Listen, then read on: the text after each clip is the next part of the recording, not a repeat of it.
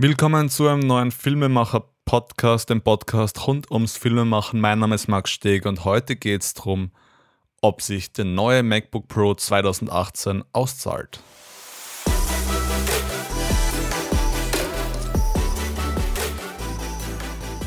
Kurz vorweg gesagt, es zahlt sich aus oder auch nicht. Es kommt darauf an, was du damit machst. Meine Ausgangssituation ist diese. Ich hatte einen MacBook Pro 13 Zoll von dem Jahr 2013. Das war also ein Late 2013 MacBook Pro 2013 mit 13 Zoll Display, 2,6 GHz Dual Core, 8 GB RAM, 256 GB SSD und einer Intel Iris internen Grafik vom Prozessor.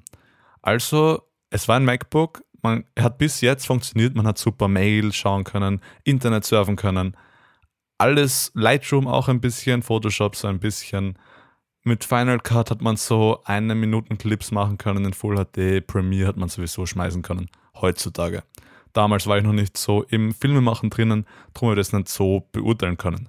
Heutzutage ist es einfach nichts mehr gewesen und ich bin einfach raufgegangen zum Gaming-PC von meinem Bruder. Da war einfach ein Vierkerner drinnen, Intel i7 und Grafikkarte, 16 GB RAM. Und da ist dann einfach schon mehr gegangen. Also dort habe ich jetzt immer geschnitten.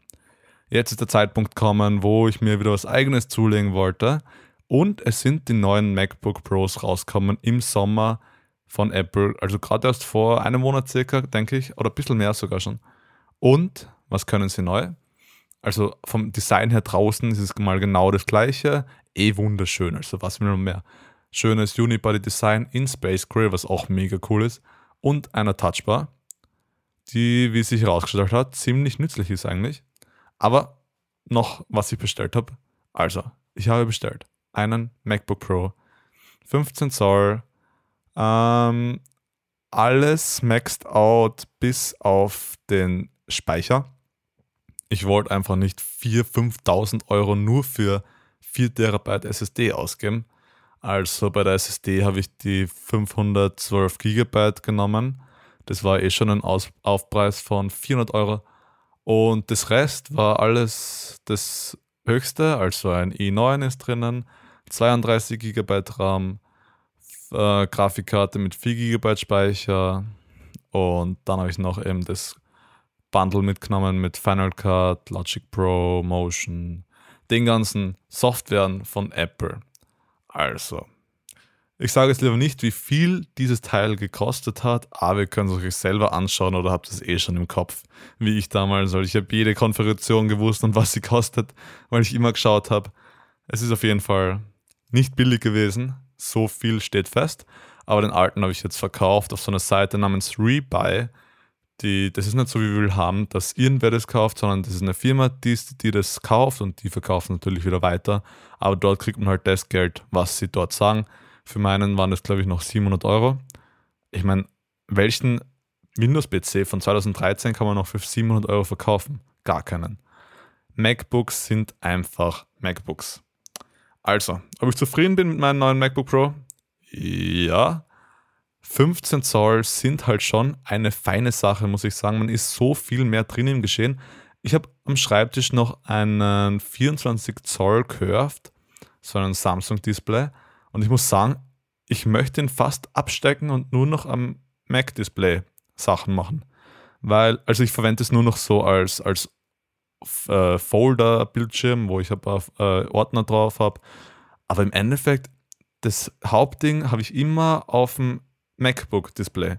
Weil 15 Zoll, das ist einfach so fein, man ist richtig drin im Geschehen und außerdem ist die Auflösung auch top von dem.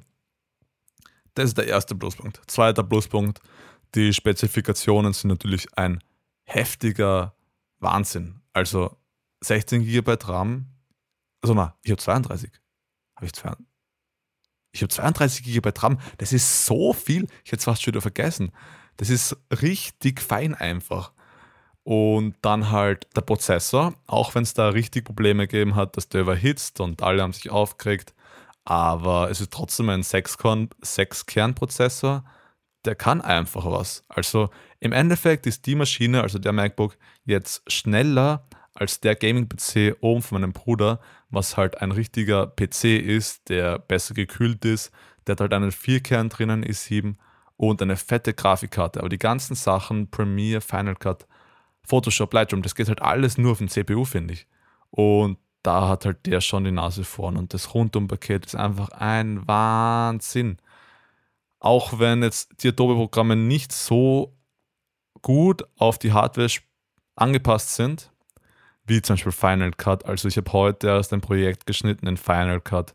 Da kann ich einfach das Drohnen-Footage, also die Drohnenvideos von der DJI, die in 4K 60 Frames, die ruckeln sonst so in Premiere oben am PC und die habe ich heute in Final Cut einfach so abspielen können.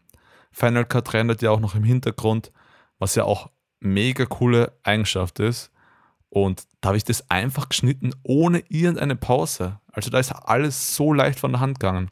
Und jetzt bin ich gerade an einem anderen Projekt dabei, das mache ich aber in Premiere Pro, weil ich einfach finde, dass Final Cut nicht so viele Funktionen hat. Also vielleicht schon, aber im ersten Blick findet man einfach gar nichts. Das ist eine Frechheit und dann kann man es wahrscheinlich nicht machen. Und darum mache ich so Effekte Sachen und aufwendige Sachen in Premiere und Videos, die nur Zusammenschnitt brauchen von Videos, das in Final Cut, weil es da einfach mega fein ist zum Schneiden und von der Performance.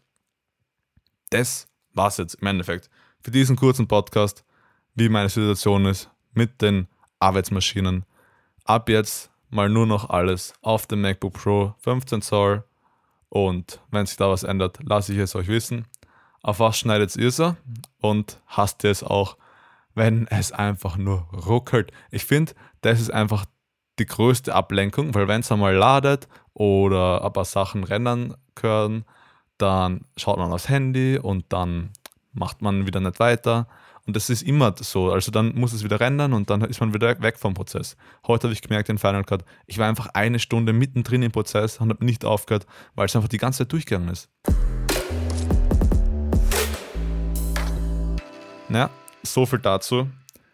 Wie gesagt, noch nicht gesagt eigentlich, folgt uns auf Instagram, vielleicht kommt es ja von dort, at Filmemacher, also nicht nach wie Macher geschrieben, sondern dort die Vokale weglassen beim Macher, nur Filmemacher. Dort folgen auf YouTube gleichnamiger Kanal, dort kommen Videos, auf Instagram kommt euer Content, den ihr verlinkt unter euren Beiträgen mit Filmemacher und Hashtag Filmemacher oder ihr schickt uns einfach Behind the Scenes Footage oder Fotos von eurem Equipment in den Direct Messages, damit wir das reposten können, euch natürlich entsprechend verlinken.